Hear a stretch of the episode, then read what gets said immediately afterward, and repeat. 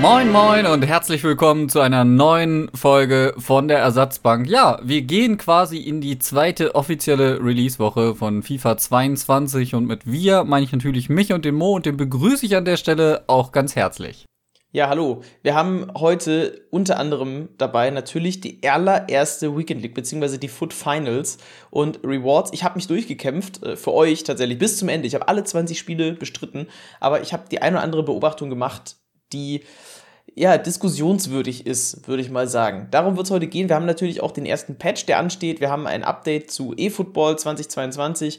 Es geht um die Spieler des Monats und so weiter. Also richtig pickepackevolle Folge für heute. So sieht's aus. Aber bevor wir damit anfangen, habe ich noch eine ganz große Frage. Damit es hier jetzt mal nicht um die erste Bundesliga geht und auch nicht um Bayern, geht es heute mal um die zweite Bundesliga.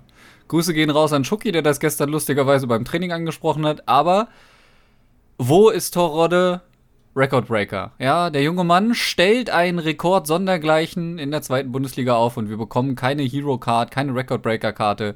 Äh, EA, ich habe Fragen und wir können das jetzt nicht bis zum Ende der Saison eigentlich rausziehen, weil das wäre unfair, weil der Rekord ist jetzt gebrochen und das sehr schnell. Ja, gut.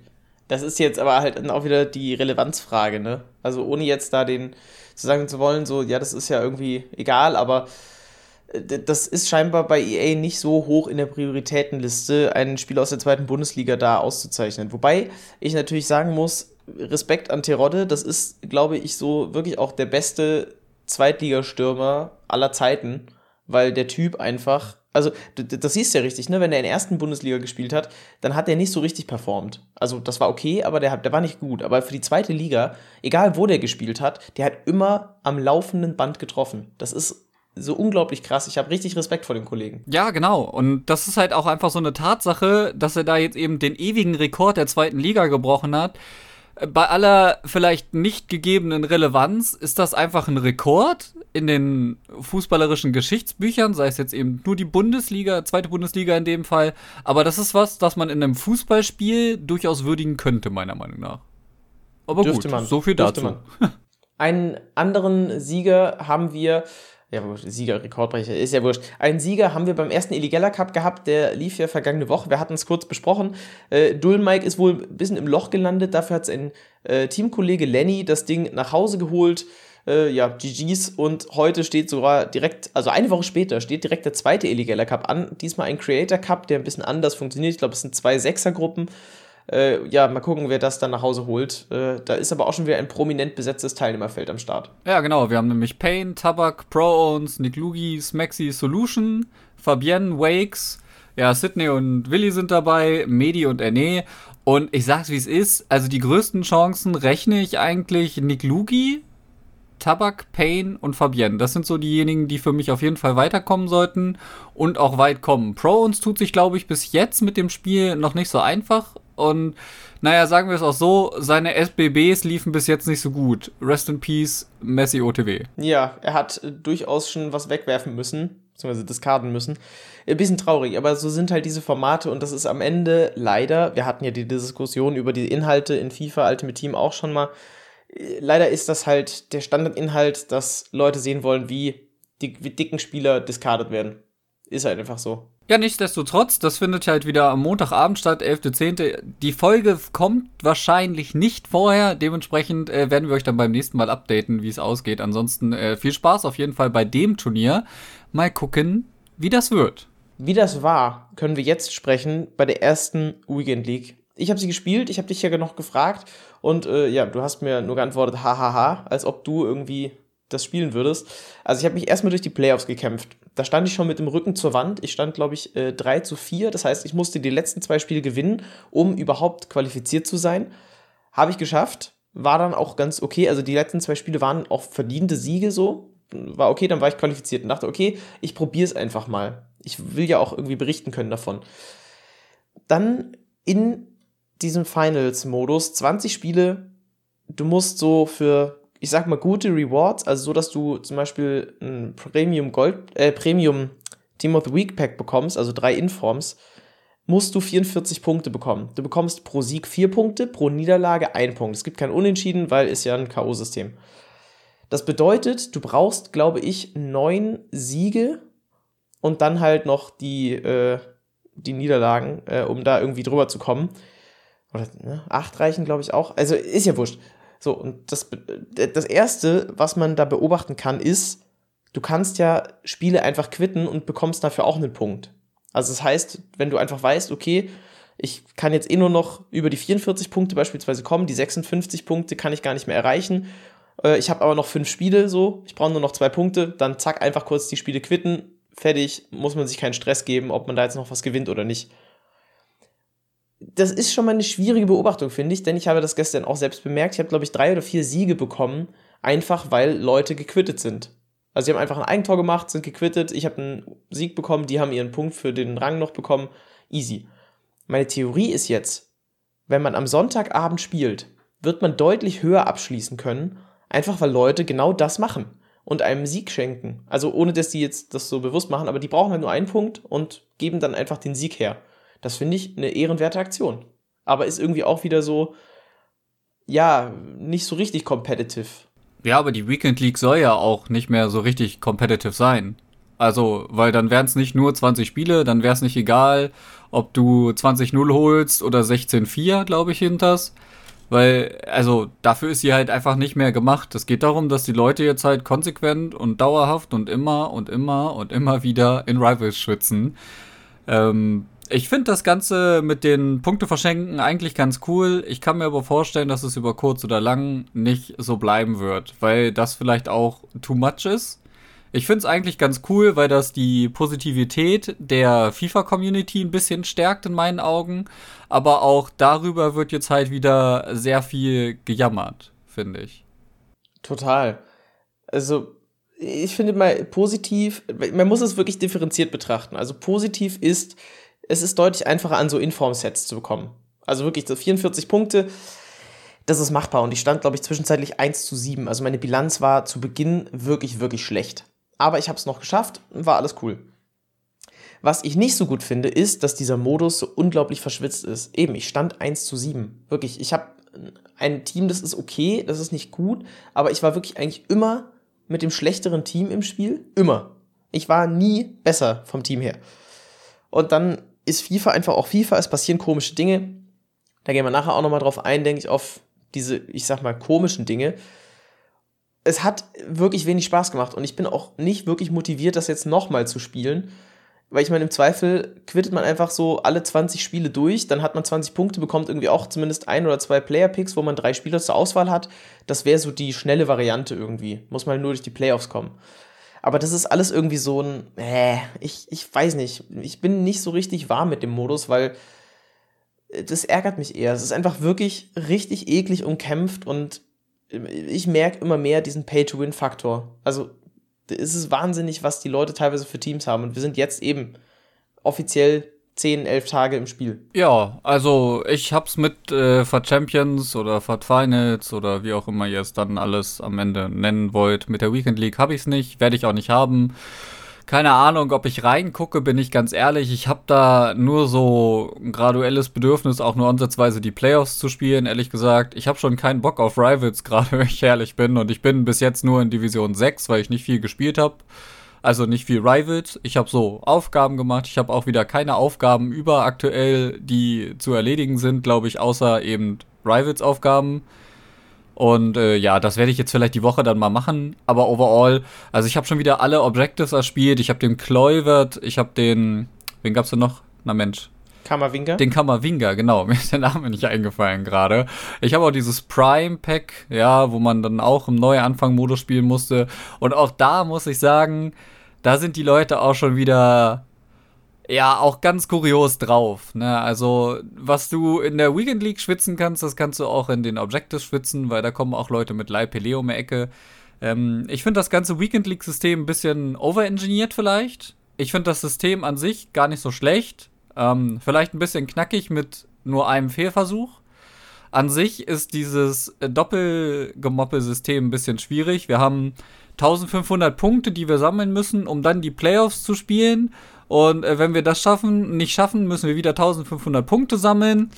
Äh, wenn wir es geschafft haben, können wir einen Token einlösen, dann können wir aus der Weekend League wieder Punkte mitbringen. Die reichen aber je nach Rang vielleicht nicht unbedingt. Manchmal gibt es auch einfach 500 zu viel. Wenn man den höchsten Rang nämlich erreicht, gibt es 2000 statt 1500 Punkte. Das ist auch eine Frage, warum gibt es da überhaupt 2000 Punkte? Ja. Aber äh, es ist ein bisschen komisch, dass man immer wieder diese 1500 Punkte sammeln muss, wenn ich sowieso eine Playoff spielen muss. Ich meine, sich für die Playoffs zu.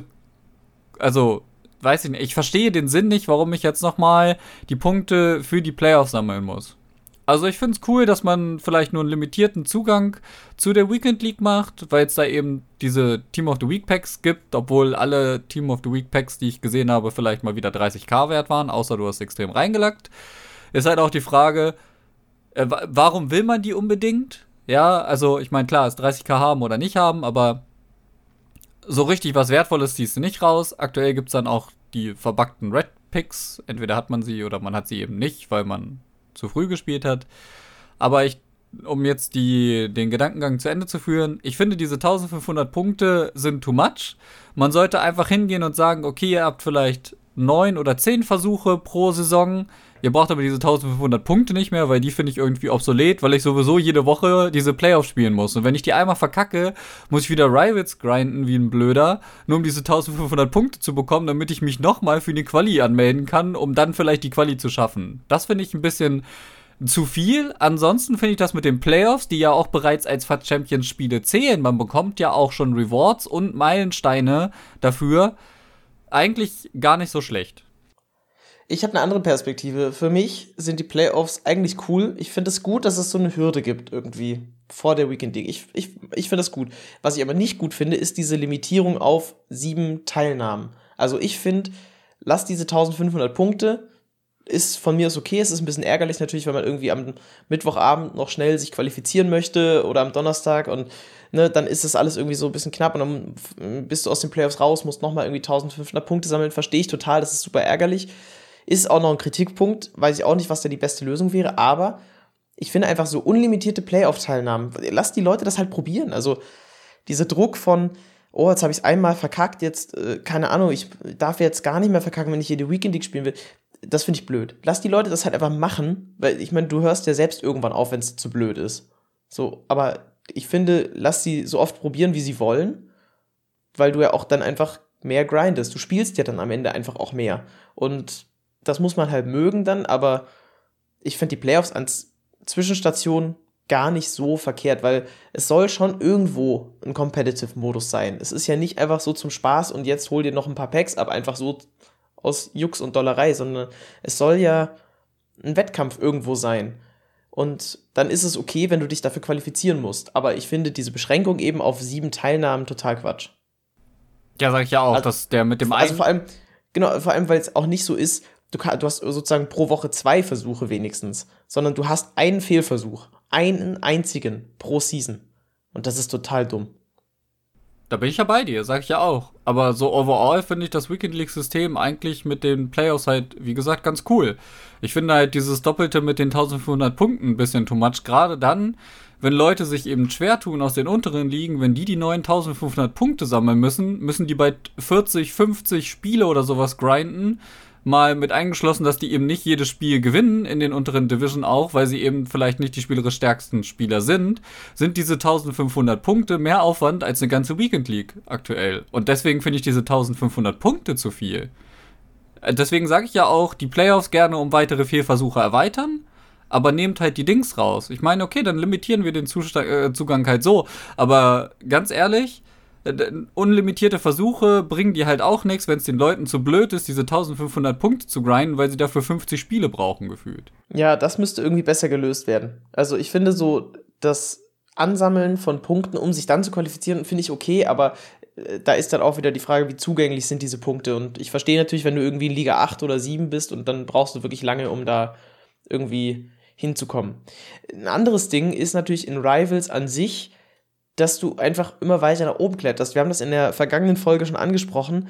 Du hast ja durch die Milestones eine Absicherung. Das heißt, selbst wenn du zehn Spiele hintereinander verlierst, bleibst du auf dieser Position.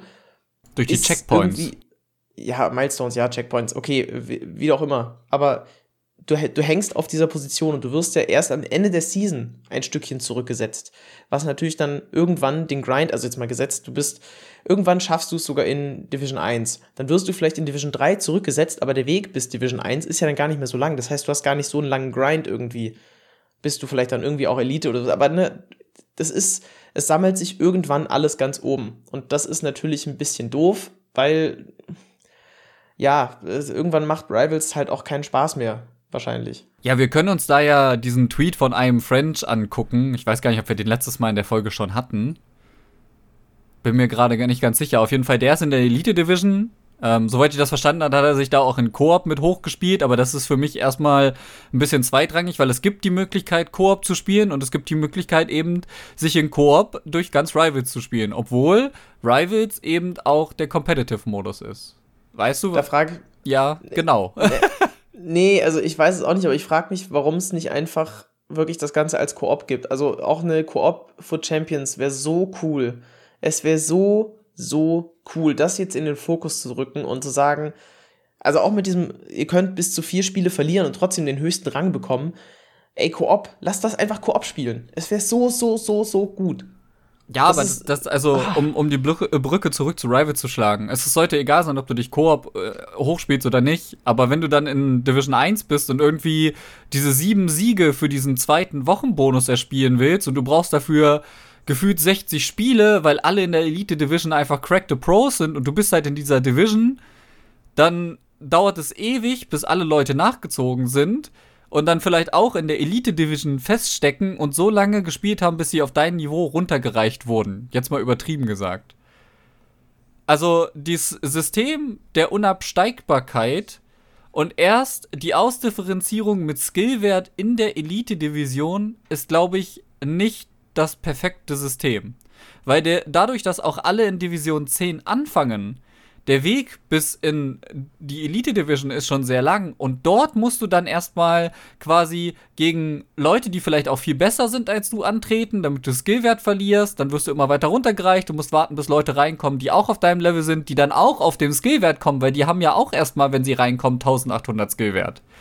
Also, ich bin mir noch nicht so sicher, ob das wirklich die beste Entscheidung war, die sie gemacht haben mit dem unabsteigbar. Und das andere Ding ist, wenn die Saison rum ist und du dann liegen zurückgesetzt wirst, aufgrund deiner Leistungen, bla bla bla, wirst du ja neu eingeordnet, dann passiert das ja auch mit allen anderen. Das heißt, wenn du dann in Division 2 oder 3 anfängst, sind alle, mit denen du in der letzten Division quasi äh, unterwegs gewesen sind, oder zumindest der Teil, der sich auf deinem Niveau bewegt, auch wieder in deiner Division. Das heißt, du musst dich dann wieder gegen diese Leute dann auch versuchen rauszuspielen. Und wenn dir das vielleicht schon schwer gefallen ist, bleibst du in der nächsten Division einfach stecken, ohne wirklich dauerhaft auf Siege zu kommen. Um dem vielleicht mal was anderes, also eine andere Perspektive entgegenzusetzen, man hat wenigstens dann aber ordentliche Trainingspartner. Also man ist natürlich dadurch gefordert und vielleicht wird man dadurch auch besser im Spiel, weil man ja einfach anstrengendere Gegner hat so muss man es vielleicht dann auch sehen. Aber ich bin bei dir, dass,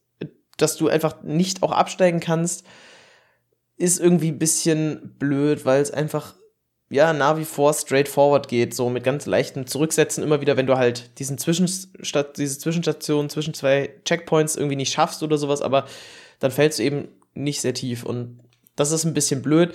Die wollten natürlich dagegen vorgehen, dass du dich so runterquitten kannst, einfach um wieder in Division 10 zu spielen gegen irgendwelche Dullis, die dann gerade angefangen haben, vielleicht mit FIFA und du kannst dann da deine Aufgaben machen. Ich bin auch noch sehr gespannt, wie wir dann die Icon-Swaps haben werden, weil das kannst du nicht mehr in Rivals spielen. Das also so wie es jetzt ist, geht das nicht mehr. Weil überleg dir mal die ganzen Profis, ich meine, gut, die brauchen die Icon-Swaps eigentlich gar nicht, aber überleg dir mal, die müssen in der Elite-Division dann ihre Rivals-Aufgaben machen das wird nicht gehen. Ich bin richtig gespannt, was sie sich da vorgenommen haben, weil so wie es jetzt ist, kannst du das nicht umsetzen. Da ist Rivals als jetzt der neue, wirklich relevante Competitive-Modus nicht geeignet für. Also, da müssen wir mal ganz klar jetzt auch die Fakten auf den Tisch legen. Wir haben jetzt Goldwoche 3 als Objectives vier oder fünf Rivals-Aufgaben. Und äh, eine davon ist, gewinne sechs Spiele. Okay, sounds fair, ja, wenn wir darüber nachdenken, dass wir eben sowieso sieben Spiele gewinnen müssen für den zweiten Wochenbonus. Aber die anderen Aufgaben zum Beispiel sind, äh, erziele fünf Tore mit einem Mittelfeldspieler und einmal erziele in fünf separaten Rivals-Matches ein Tor mit einem Mittelfeldspieler. Das sind also Aufgaben, die in dem Competitive-Modus sind, wo ich explizit darauf achten muss, um Belohnungen freizuschalten, mit welchem Spieler ich auch noch treffe. Ich ja, wobei das finde ich nicht so wild, weil ich meine, ein Mittelfeldspieler ist halt schon eine weite Range und das finde ich nicht so wild. Das passt, das läuft sowieso irgendwann, machst du ein Tor. Ja, das ist ja eine aber Aufgabe, das ist, die das nicht so ist ein Anfang. Das ist ein Anfang der Aufgaben, die auf, ausgelegt sind auf Rivals. Klar, vielleicht macht man das irgendwie nebenbei, gerade weil man, keine Ahnung, vielleicht einen Stürmer als ZM startet wegen der Chemie. Ja, dann geht das vielleicht schnell. Aber die Tatsache, dass wir hier wieder Rivals-Aufgaben bekommen, zeigt für mich auch, dass wir wahrscheinlich auch nicht nur Icon-Swaps entspannt irgendwie in einem extra Modus bekommen werden. Ich bin mir ja, ziemlich das sicher, ich, dass wir hier auch Rivals-Aufgaben bekommen. Das kann gut sein. Ich muss allerdings dir da dazwischen grätschen. Wenn du einen Stürmer als ZM spielst, zählt das nicht als Mittelfeldspieler. Also da zählt leider immer die Stand, also die Startposition. Und auch da haben wir schon in der Vergangenheit immer wieder so komische Dinge erlebt, dass die Übersetzung halt gesagt hat, Mittelfeldspieler, gemeint war aber ein ZM nicht ein ZDM, nicht ein ZOM, ein LM, ein RM, sondern ein ZM. Also das gab es manchmal, das ist nicht immer so gewesen.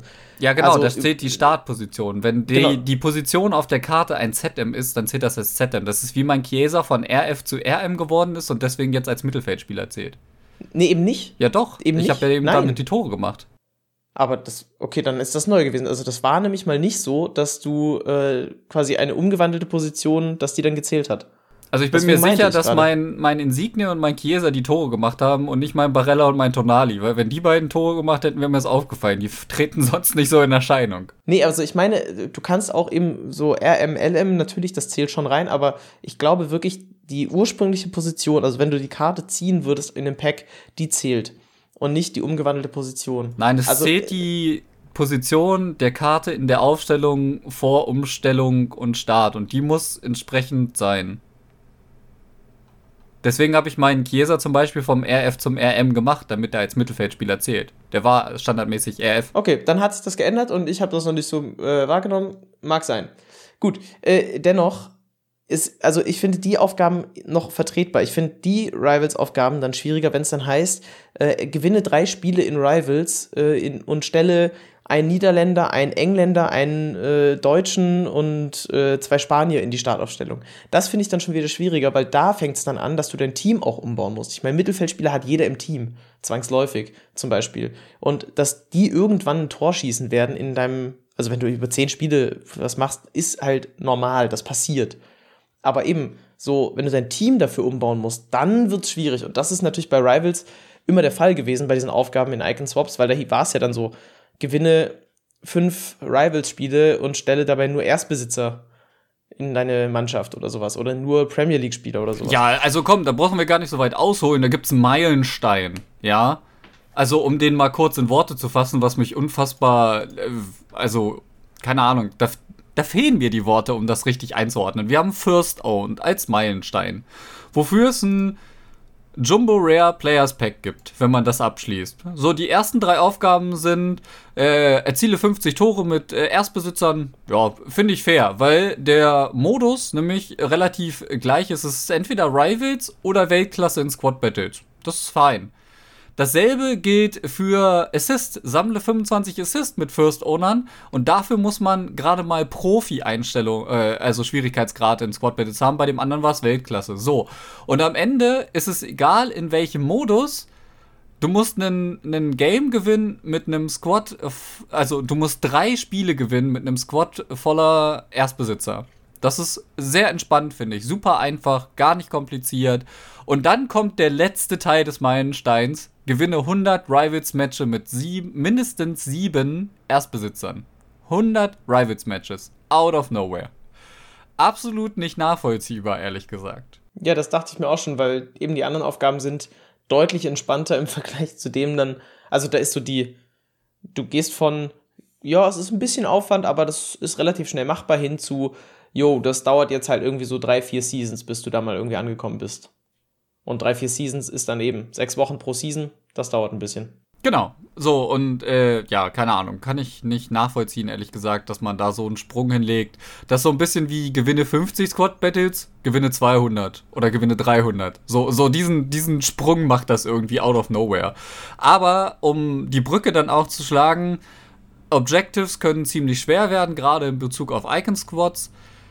Äh, Icon Squads, genau. Icon Swaps ist die Frage, zählt dein Skill-Rating, zählt deine Division, dein Matchmaking in Friendlies. Letztes Jahr haben wir die Info bekommen von Dune Dragons, glaube ich. Wie heißt der? Joel Dunen. Dass das, ja, dein Skill-Rating äh, nicht ganz so strikt wie in Rivals trotzdem für die Freundschaftsspiele gilt. Das heißt, habe ich jetzt einen Nachteil davon, wenn ich mich früh nach oben gegrindet habe und nächste Woche kommen Icon-Swaps? Weiß ich nicht dieses Jahr. Letztes Jahr war es so. Das heißt, wenn ich in der Elite Division bin und will jetzt Friendly spielen, spiele ich dann auch gegen Leute aus der Elite Division? Würde ich nicht so feiern. Habe ich halt einfach Nachteile davon, dass ich wieder in Rivals mich hochspiele. Das sind alles so Fragen. Ich habe deswegen noch nicht so viel Rivals gegrindet, weil ich nachher keinen Bock habe, wenn coole Aufgaben kommen, mir in Friendlies den Arsch abzuschwitzen, weil ich das jetzt schon tue. Es gibt Leute, die einen Pelé spielen, ein 1-0 schießen und auf Zeit spielen in Friendlies weil sie unbedingt den Sieg brauchen für die letzte Aufgabe. Ich habe dann Leuten schon geschrieben, mein Gott, du kannst den Sieg haben, aber lass mich einfach ein Tor mit einem Spanier erzielen, damit ich diese Aufgabe weiterbekomme. Weil es nicht anders ging, weil die Leute wirklich schon um ihr Leben geschwitzt haben bei den ersten Aufgaben. Und ich will mir nicht vorstellen, wie das aussieht, wenn ich vielleicht in die Elite Division aufsteige und dann auch noch auf gute Gegner treffe. Das klingt alles sehr, sehr belastend. Und es ist einfach auch sehr, sehr anstrengend. Gerade auch die Friendlies, ich finde es immer schade, wenn wir da nicht auf dieses gemeinsame Spielen gehen. Also zum Beispiel, es gab, gibt ja immer dann diese Aufgaben, so Kammerwinger zum Beispiel, war ja auch dann irgendwie so fünf Flanken mit einem League 1-Spieler oder sowas als Vorbereitung. Ja, yo, dann lasse ich irgendwie meinen Gegner das erste Tor machen, ne? Man, so, man kennt Absetzfalle, Torwart zur Seite und so als Signal, komm, lass uns hier zusammen Aufgaben erledigen. Dann macht man das, der Gegner macht das 1 zu 0 man denkt so, cool, dann kann ich ja jetzt vielleicht meinen Teil irgendwie erledigen, so parallel und man gibt sich das so hin und her und von mir aus gibt man auch am Ende dem Gegner den Sieg, weil im besten Fall geht man so mit Golden Goal danach durch die Aufgaben noch durch. Und dann fängt der Gegner einfach an zu spielen. Wo ich mir auch denke, warum? Junge, also, was, was ist jetzt denn, warum? Äh, das, äh, denkst du, ich gebe dir das jetzt zum Spaß oder so? Es ist äh, die FIFA-Community einfach. Ich sag's mal so, diese Golden Goal-Mechanik, die zwischendurch sich auf jeden Fall etabliert hat, ist ja grundlegend auch nicht so schlecht. Ja, gerade dann, wenn es heißt, irgendwie ihr braucht ein Tor, Win, etc. pp. Aber mit den Leuten, mit denen ich jetzt zum Schluss auf dem Discord gesessen habe, zum Beispiel, die waren unfassbar genervt von dieser Golden Goal Mechanik, weil die mussten nämlich Tore nach Flanken erzielen. So, und dann haben sie einfach ein Tor geschossen irgendwie erstmal, haben ein bisschen gespielt und dann sind die Gegner alle gequittet. Die hatten nachher für Kammerwinger alle Aufgaben fertig, außer die mit Erzähl dir vier Tore nach Flanken. Und haben dann irgendwann nachts sich gegenseitig gesniped, um diese Flanken zu bekommen, weil alle anderen einfach gequittet sind. Und das ist halt, keine Ahnung, alles läuft irgendwie dem zuwider, wie diese Aufgaben funktionieren müssen. Es ist unfassbar schwierig, da auch eine vernünftige Balance reinzubekommen. Aber ich denke, wir haben das Thema ausreichend behandelt jetzt. Sicherlich. Worüber wir noch nicht gesprochen haben, das ist vielleicht noch das letzte Ding zu Rivals, sind die Pros, die auch anfangen jetzt zu rubberbanden, bedeutet ihren Controller irgendwie einzuklemmen, denn ein Rage Quit in der Elite Division, da wo wir Skill Rating haben, bedeutet minus 50 Punkte. Und das ist deutlich mehr als wenn du normal verlieren würdest. Das ist irgendwie auch ein komisches System. Also ist ein bisschen doof, weil natürlich, auch wenn du als Profi irgendwie 0-3 zurückliegst oder sowas, und noch 30, 40 Minuten zu spielen hättest, ja, mag sein, dass du es dann nicht mehr spielst. Ich finde es ein bisschen traurig, dass das die Profis tatsächlich dann auch machen, weil für die sollte es ja eigentlich dann Übung sein und auch das haben die ja mal in Turnieren, dass sie gegen andere Profis einfach zurückliegen und das Spiel noch drehen müssen. Finde ich ein bisschen doof, dass da so eine, also dass das da so schlecht vorgelebt wird irgendwie, der Community, weil die meisten natürlich dann auch streamen oder Videos draus machen oder so und das wirft einfach kein gutes Bild darauf. Man kann natürlich aber auch hinterfragen, warum ist diese Mechanik mit den Rage Quits so, dass es so einen heftigen Einfluss auf das Skill Rating hat. Ja, diese GG Go Next Mentalität ist ganz, ganz schwierig. Ich muss erstmal sagen, ich habe ewig gebraucht, um zu verstehen, was die Leute meinten mit dem Rubberbanding. Ähm, weil Rubberbanding ist für mich was anderes als den Stick einzuklemmen. Aber das, ja, ist eine längere Geschichte.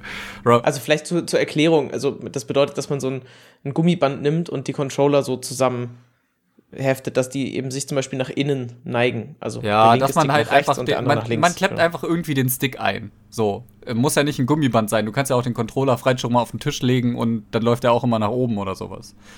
Das geht ja auch. Ähm, ist übrigens auch nicht gut für eure Controller, solltet ihr generell nicht machen, weil das sehr schnell dazu führt, dass eure Controller anfangen zu driften, weil die Sticks dann nämlich ausgeleiert sind, weil sie konstant in eine Richtung geklemmt sind. Aber äh, das mal so nebenbei. Ne? Ähm, Nichtsdestotrotz, ähm, ich finde das Punishment von minus 50 auch ziemlich krass, gerade dann, wenn es eben diese Skillwerte gibt. Ich meine, du kannst ja auch plus 4 Skillwert sammeln, wie Niklas Rasek, und nur drei Punkte dazu bekommen. Ja, also äh, beim Mathe müssen wir vielleicht äh, nochmal nachschauen, EA, wie das funktioniert.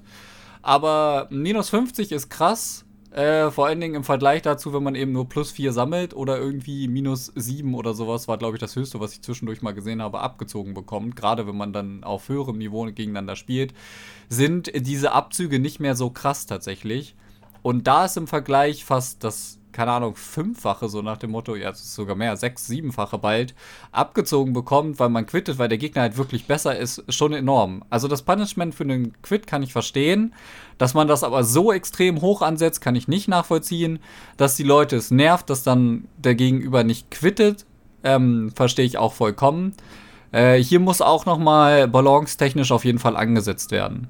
Balance ist ein gutes Thema, wenn wir über das Gameplay reden. Und das Gameplay muss sich natürlich immer wieder mal etwas verändern, denn es fallen Dinge auf. Wir haben unglaublich viele Bugs, die wir auch schon thematisiert hatten, die es immer wieder gibt mit Freistößen aus ganz komischen Positionen, mit Nachspielzeit, die bis ins Unendliche weiterläuft, mit äh, Torwerten, die ganz komische Animationen haben, die nicht richtig reagieren, mit Timed Finish, was rot ist und trotzdem ist der Schuss perfekt. Also da gibt es ganz, ganz wilde Dinge.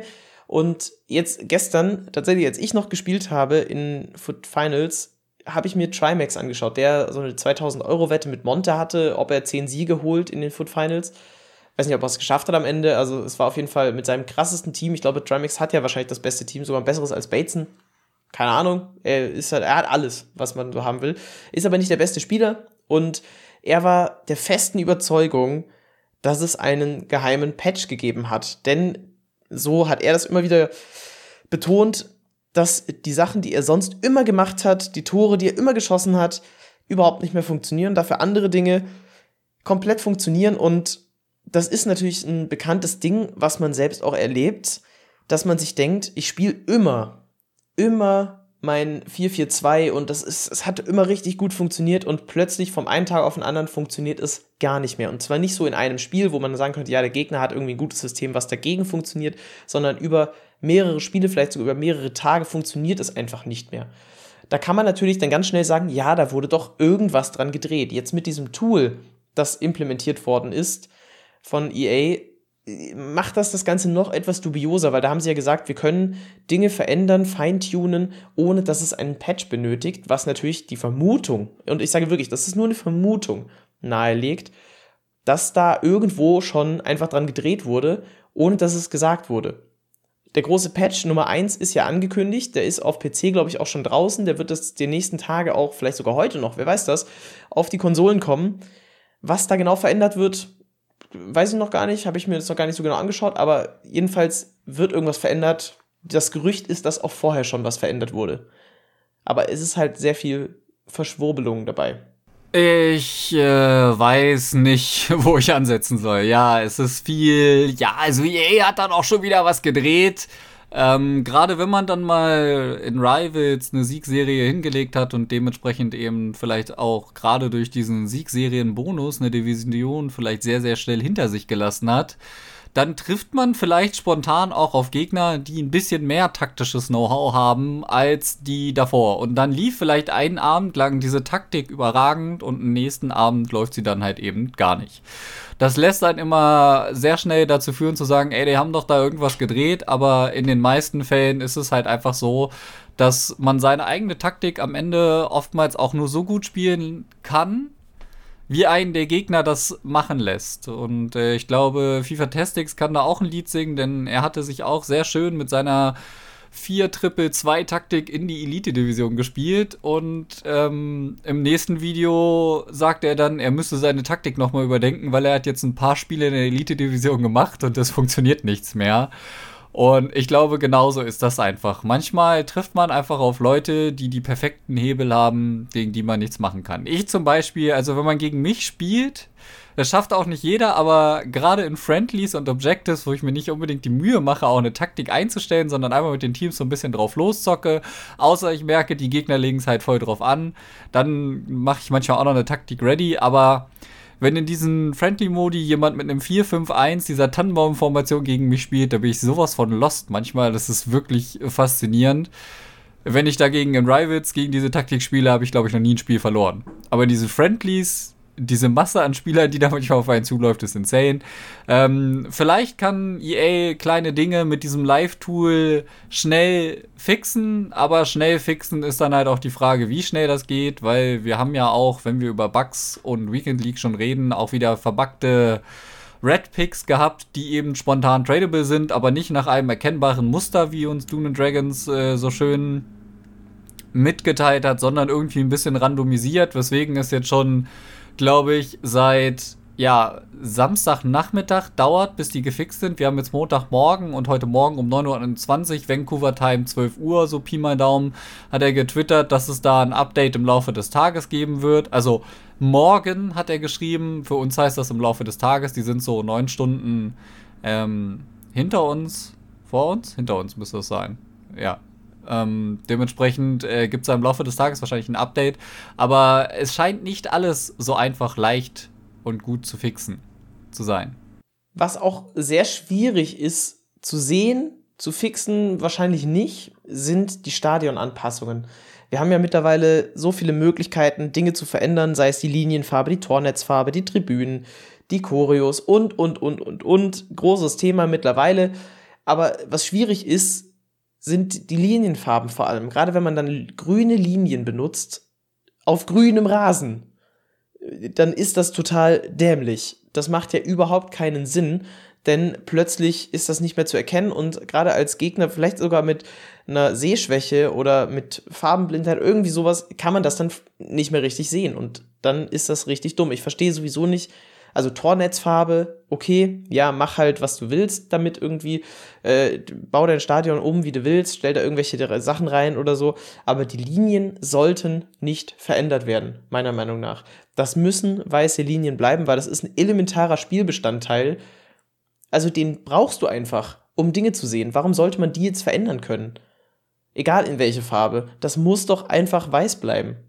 Also bei den Spielfeldlinien bekomme ich auch eine ganz große Allergie, wenn ich schon vorm Spiel sehe, dass die eben nicht weiß sind. Und da bin ich auch an der Stelle, wo ich einfach quitte. Noch vor Anstoß. Wenn ich das sehe, quitte ich raus. Da bin ich ganz ehrlich. Also ich habe einen, einen Monitor auch, der mit einem hohen Kontrast arbeitet und sowas, weil ich damit eben auch viel Valorant gespielt habe und hoher Kontrast da gar nicht schlecht ist, gerade um Gegner schnell zu sehen.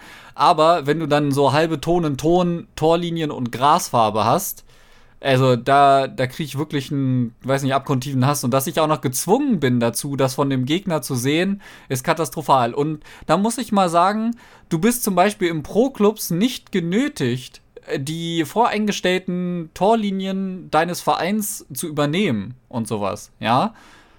Also da, da kann der Verein zum Beispiel einstellen, dass du das so und so machst, aber du zwingst das nicht jedem Spieler auf. Ja, und warum wird es halt in Rivals oder in, in Friendlies mir aufgezwungen, mir anzuschauen, wie der Clown gegenüber sein buntes Stadion verziert hat? Meinetwegen Tornetz, bunte Kanonen, die ganzen Choreos und sowas, alles fein, wie du schon sagst, aber Torlinien sind weiß. Allein die Tatsache darüber nachzudenken, grüne Torlinien einzuführen, lässt mich ganz arg zweifeln, solange man nicht einen lila Pitch einführt, so nach dem Motto. Ja, wohl führt das, ne? Dass der Rasen irgendwann tatsächlich noch auch noch eine andere Farbe haben kann. Es ist eine ganz blöde Sache. Bei Footwiz, der Dan, also einer der, ich glaube, er ist Co-Founder, äh, hat sich da auch schon vergangene Saison darüber aufgeregt, da gab es das ja auch schon. Es ist ganz, ganz schlimm, äh, hoffen wir mal, dass das nicht mehr auftritt. Jetzt können wir noch über SBCs reden, denn da gab es einige Spieler, die veröffentlicht wurden. Fangen wir mal an mit einer Karte, die auch hardcore recycelt ist, weil ich glaube, es gab sie in FIFA 19 auch schon, auch ziemlich früh. Und das ist eine Flashback-Karte zu Pedro. Mittlerweile anderer Verein, aber ja, es ist im Prinzip die basically gleiche Karte. Sie ist nicht so gut, wobei da habe ich auch schon alle wilden Meinungen gehört. Manche haben gesagt, ja, mach den unbedingt, richtig gute Karte, kannst du super spielen, ist so wie so ein kleiner Messi irgendwie. Andere haben gesagt, vergiss es, mach den bloß nicht, der hat eine ganz komische Werteverteilung, gerade bei den Tempowerten und so. Ich habe ihn nicht gemacht, ich finde es auch irgendwie nicht so spannend, den zu machen, aber einige meiner Gegner hatten ihn tatsächlich gemacht. Das vielleicht so als erstes Ding. Wir haben wieder Kartenrecycling. Und dann müssen wir über die ganzen Spieler des Monats reden. Also der von der Bundesliga müsste jetzt auch vielleicht sogar noch morgen, nein, nee, Quatsch, diese Woche irgendwann kommen. Der wurde jetzt ja auch gewählt. Da gab es auch Bayern-Spieler zur Auswahl. Natürlich, klar. Aber ja, das ist, das kommt noch. Wir haben aber jetzt aktuell vier Player of the Month da. Und da beginnen wir mal mit dem niedrigsten bewertetsten, mit Till, ehemaliger Freiburger auch, vergangene Saison. Eine 82er Karte, die ziemlich gut aussieht. Ein fairer Preis ist, finde ich auch. Ähm, so ein ganz ordentlicher Allrounder für die 8. Einfach, das ist eine, ist eine nette Karte. Kann man machen, denke ich. Da kann man auch nicht viel falsch machen. Dann haben wir Kulibali. Den habe ich sogar, Upgrade also den Till, den habe ich gemacht. Ich hatte ja, Duplikate, du, viele. Also deswegen, ich finde, den kannst du wirklich machen. So, dann Kulibali.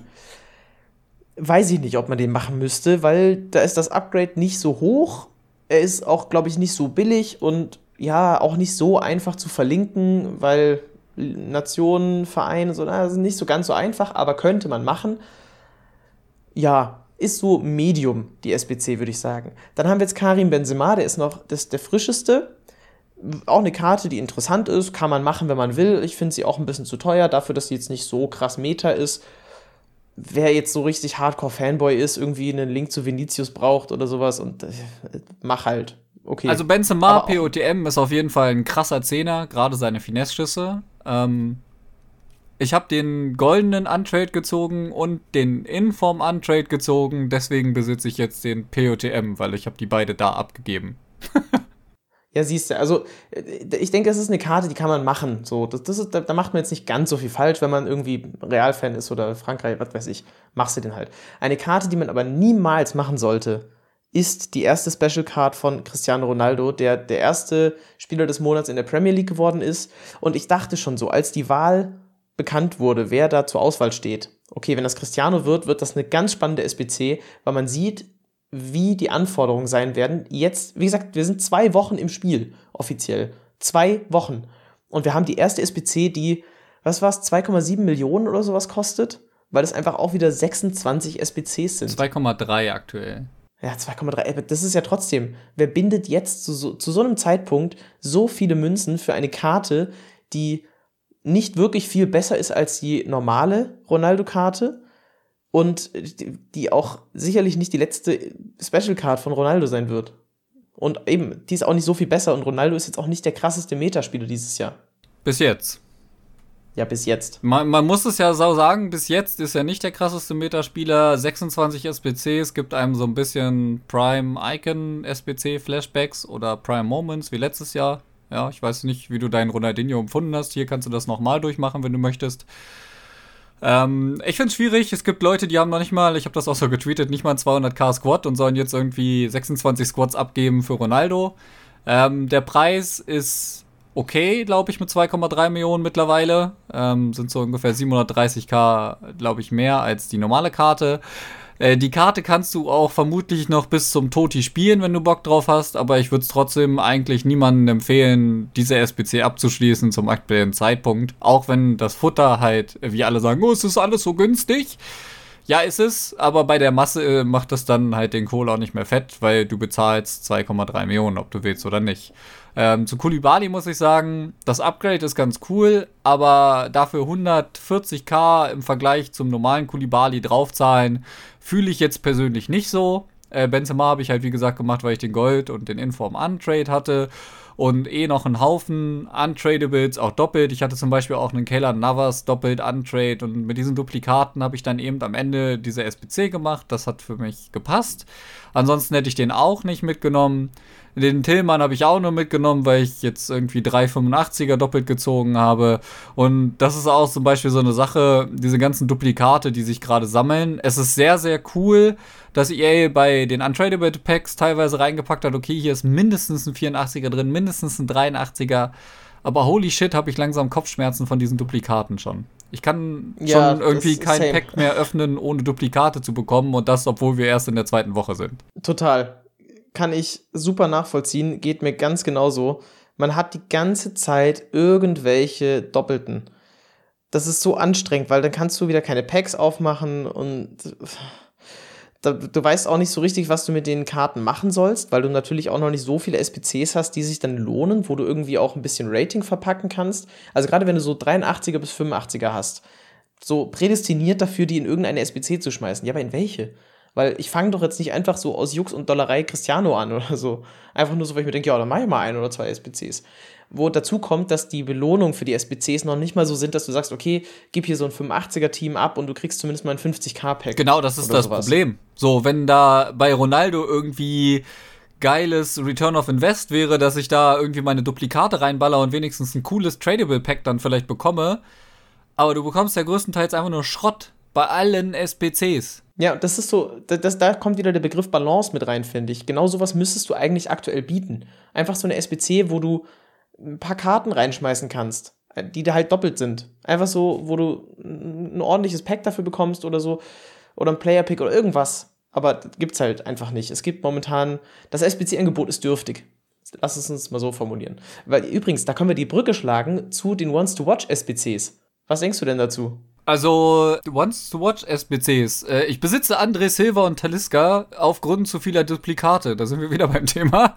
Ähm, Taliska äh, hat ja jetzt immerhin schon ein Inform-Upgrade bekommen, ist eine 84, aber ich glaube, die nächsten fünf Monate spielt er halt nicht. Aber er spielt sich schon mal ganz gut. Also ich habe ihn eingewechselt, jetzt siebenmal, hat äh, zwei Tore gemacht, äh, zwei unfassbar schöne Schlenzer, aber die, naja, sagen wir wie es ist, sind jetzt auch nicht unbedingt die Kunst, sobald du ein halbwegs guter Goldspieler sind.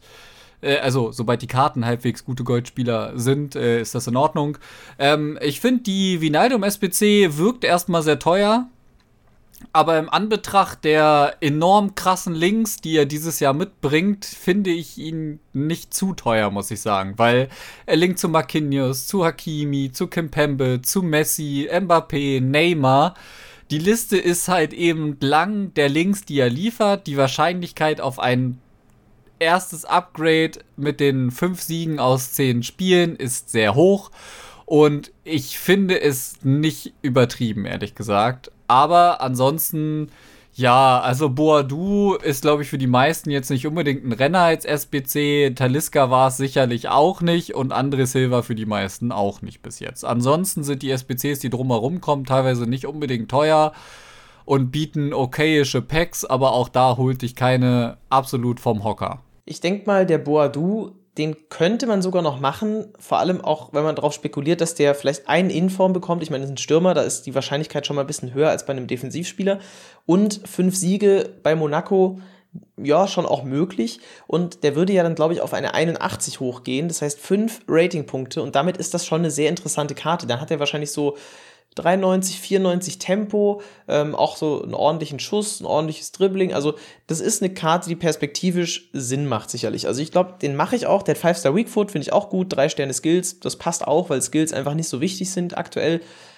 Äh, ich finde, das ist eine Karte mit Perspektive. Gerade dann auch, wenn man zum Beispiel Vinaldum hat, dann hat man da direkt schon mal einen Strong Link, irgendwie mit zwei dynamischen Karten. Sieht auch ganz cool aus finde ich, kann man machen. Der kostet aktuell knapp 15k mit ein paar Duplikaten oder sowas, die man hat. Kann man den, finde ich, noch mitnehmen. Dazu kommt ja auch, sage ich mal so wie es ist, es ist ein Monaco-Spieler, den kannst du mit Ben Yedda linken. Also ich glaube wirklich, den Boadu, den den, den kannst du schon mitnehmen. Das ist nicht so verkehrt. Kann man, kann man auf jeden Fall machen. Ich meine, dieser Q Armeni, der jetzt gekommen ist, der Inform aus dem aktuellen Team der Woche, der ist ja auch recht stark. Also der hat ja auch eine unfassbar starke Karte. Auch der bietet einen Strong Link. Äh, dann haben wir den David, Featured Team of the Week. Ich finde das T äh, Featured Team of the Week äh, Kartenprinzip übrigens ziemlich cool. Ähm, wobei ich gerne irgendwie ein bisschen mehr Storytelling da drum hätte, um jetzt mal deine Keule rauszuholen. Sowas wie, warum kriegt jetzt ausgerechnet er den Feature Team of the Week? Mit welchen krassen Leistungen hat er sich das jetzt so verdient? So ein bisschen, dass das ein bisschen mehr Featured ist, weil es heißt Featured Team of the Week. Aber ja, das steht auf einem anderen Blatt. Aber ja, also da gibt's coole Karten auf jeden Fall, die man mitgehen kann. Also auch, auch nochmal, um die Brücke zurückzuschlagen zu dem Anderson Taliska. Ähm, er ist ja nicht alleine in die Saudi-Liga gewechselt, auch der Paulinho ist jetzt dort und deswegen kannst du die beiden ja auch schon wieder gut linken und dann brauchst du nur irgendeinen random dritten Brasilianer, um irgendwie die volle Chemie am Ende zu haben. Und wenn dir da das Geld fehlt, kannst du auch einfach den Romarinho aus der Saudi League nehmen und den einfach auswechseln. Also das geht ja auch, wobei Paulinho, glaube ich, mittlerweile eine Vertragsauflösung hat aufgrund familiärer Probleme und nicht mehr in Saudi-Arabien spielt. Nichtsdestotrotz ist die 83er Karte ja da. Also ne, es gibt schon Möglichkeiten. Also, wer Bock drauf hat, sollte das machen. Nichtsdestotrotz kann ich auch sagen, boah, du lässt sich ganz gut spielen. Ich habe den bei den Aufgaben genutzt. Äh, dementsprechend könnt ihr den mitnehmen und wenn er in Form bekommt, ist er bestimmt stark, so wie du sagst. Und ich denke auch Weinaldum, den werde ich ziemlich sicher auch noch machen. Ganz einfach, weil ich den als Spieler sehr interessant finde. Ich finde die Werte richtig gut. Der hat vor allem jetzt 93 Ausdauer schon auf der normalen Karte, was ich einen sehr, sehr wichtigen Faktor finde. Plus einfach ein totaler Allrounder, gutes Dribbling das Tempo ist in Ordnung und so. Also den hole ich mir sicherlich noch. Mit Anchor sieht der sehr, sehr solide aus. Hat sogar als äh, Trade auch Solid Player. Also ne, ich bin, bin da guter Dinge, den noch mitzunehmen. So, das sind die, die Empfehlungen zu den Wants-to-Watch-SPCs. Jetzt können wir noch einmal ganz kurz über E-Football reden. Da gab es jetzt also, ne, ihr wisst, E-Football. ja, wir sollten das jetzt, das jetzt in den richtigen Kontext setzen, ja. Ja, genau. Also, äh, E-Football ist ja äh, so ein bisschen schwierig, weil zum einen ist das irgendwie so der Bereich, den der DFB und weiß ich nicht, wer noch alles irgendwie so gesetzt hat für, das ist halt das, was wir unter E-Sport verstehen. Andererseits ist es eben auch dieses Spiel von Konami und nach dieser ganzen Kritik, wir haben ja auch drüber gesprochen und auch bei Game 2 übrigens gab es auch noch in der Folgewoche nach FIFA auch noch einen Beitrag dazu, wo sie es auch thematisiert haben, dass das jetzt eigentlich der totale Abgesang ist, was die da rausgehauen haben. Es wurde jetzt angekündigt, dass es ein Update gibt, aber ich glaube ganz ehrlich, der Karren ist vor die Wand gefahren. Also das, was man da gesehen hat, ist an Fragwürdigkeit halt absolut nicht zu überbieten. Also das, das hat äh, PES 06 Flair, um es ein bisschen übertrieben zu sagen. Und das war wenigstens hübsch, weil das war zeitgemäß. Das, was sie da jetzt abgeliefert haben, ist ganz weit weg von.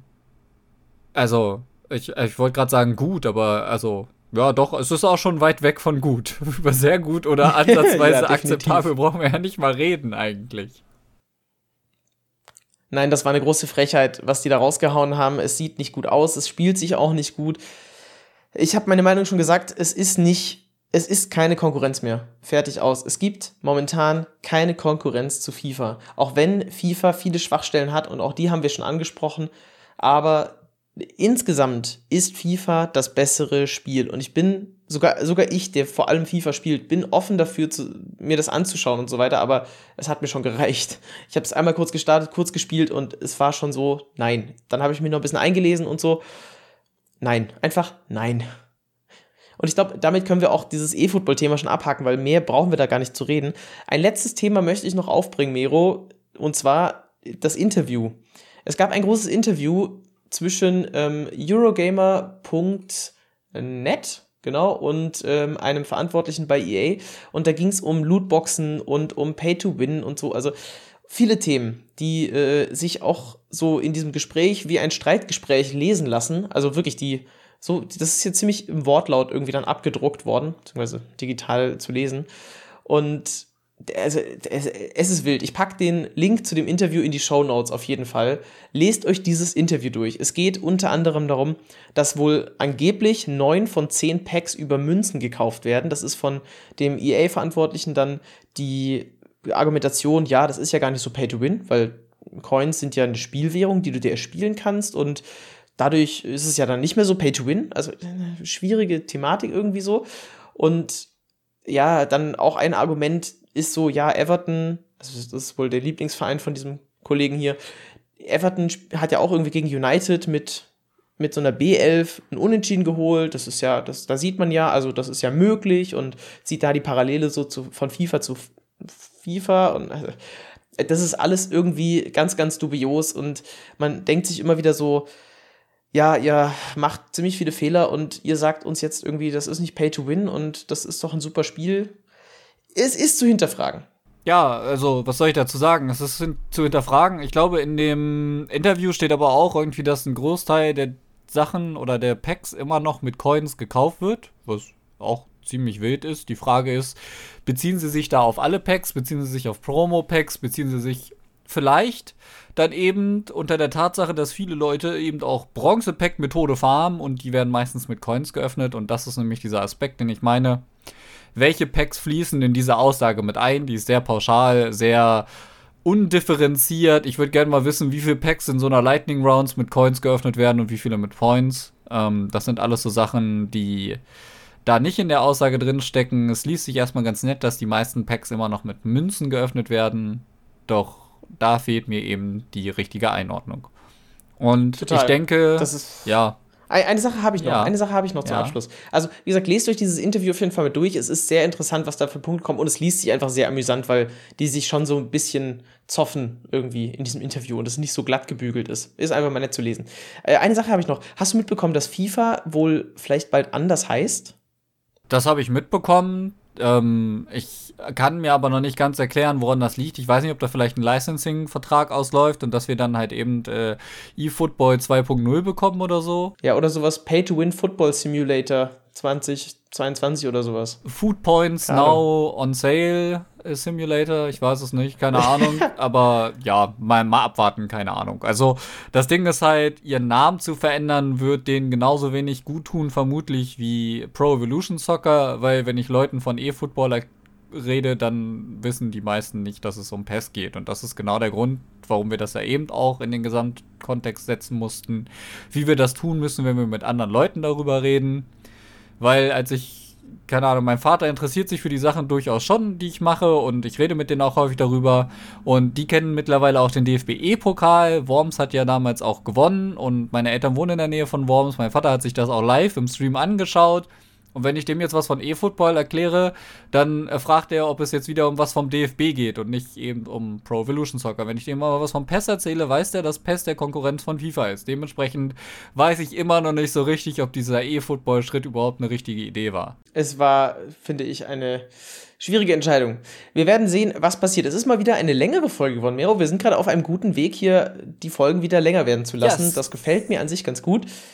Was mir auch gut gefällt, ist, wenn ihr dem Podcast auf Spotify folgt, wenn ihr uns Rezensionen auf äh, Apple Podcast schreibt, wenn ihr den Podcast teilt, ihn euren Freunden zeigt und wir einfach so ein bisschen noch unsere Community vergrößern, freuen wir uns sehr. In diesem Sinne, bleibt gesund, passt auf euch auf. Wir halt, hören stopp. uns in der nächsten Woche. Achso, ja, was? Du bist gerade ja, du bist gerade dabei, zu sagen, was dir richtig gut gefällt. Und weil wir jetzt wieder in der laufenden Saison sind, können wir doch mal ein Thema wieder aufgreifen. Ah, Mero. Was Ach, ist denn komm. der Spieler, der dir diese Woche am meisten gefallen hat? Oder wer ist der Spieler, der dir am meisten gefallen hat? Ich bin bei Kai Havertz. Ich finde, die Karte überrascht mich, obwohl die Werte nicht so gut aussehen, doch immer mehr. Ähm, ich spiele den sehr gerne. Ich habe jetzt Timo Werner untradable noch gezogen, der Perfect Link dazu, der auch ganz gut ist. Also auch den kann man, finde ich, ganz gut spielen. Es ist Kai Havertz. Ich finde, das ist ein Spieler, den solltet ihr ausprobieren. Der ist nicht so teuer, aber der funktioniert wunderbar. Und lässt sich auch gut verlinken. Sounds great. Ja, äh, äh, Werner ist auch so ein bisschen was äh, wie mein Kryptonit und eigentlich decke ich immer den, den rechten Fuß, weil ich denke, mit links kann er mir nichts anhaben und dann schweißt er das Ding rein, als äh, hätte er fünf Sterne Weakwood. Sad live. Ähm, mein Spieler der Woche und ähm, den greife ich jetzt auf, obwohl er das schon länger ist, ist absolut Barella Inform. Ähm, ich habe ihn zu Release relativ schnell schon gekauft, dann als er rauskam, am Freitag, als das erste Team of the Week kam. Und er spielt sich so überragend. Also der ist, der ist ein großartiger Box-to-Box-Mittelfeldspieler, obwohl er nur drei Sterne Skills und drei Sterne Weakfoot hat. Und ähm, ich kann ihm jeden nur empfehlen. Er ist im Preis halt ordentlich nach oben geschossen. Ich glaube, es spricht sich langsam rum, wie gut er ist. Und ich glaube, für nächste Woche habe ich auch schon einen Spieler am Start. Aber mal gucken, ob er sich den Status behalten kann bis nächste Woche. Und dementsprechend würde ich sagen, enden wir jetzt mit den Worten, die Mobo äh, begonnen hat. Wir hoffen, ihr habt viel Spaß im Spiel. Ihr genießt das Ganze, bleibt gesund, lasst uns eine Rezension da, teilt uns mit euren Freunden und wir hören uns bald wieder. Bis zur kommenden Woche mit der nächsten Folge von der Ersatzbank.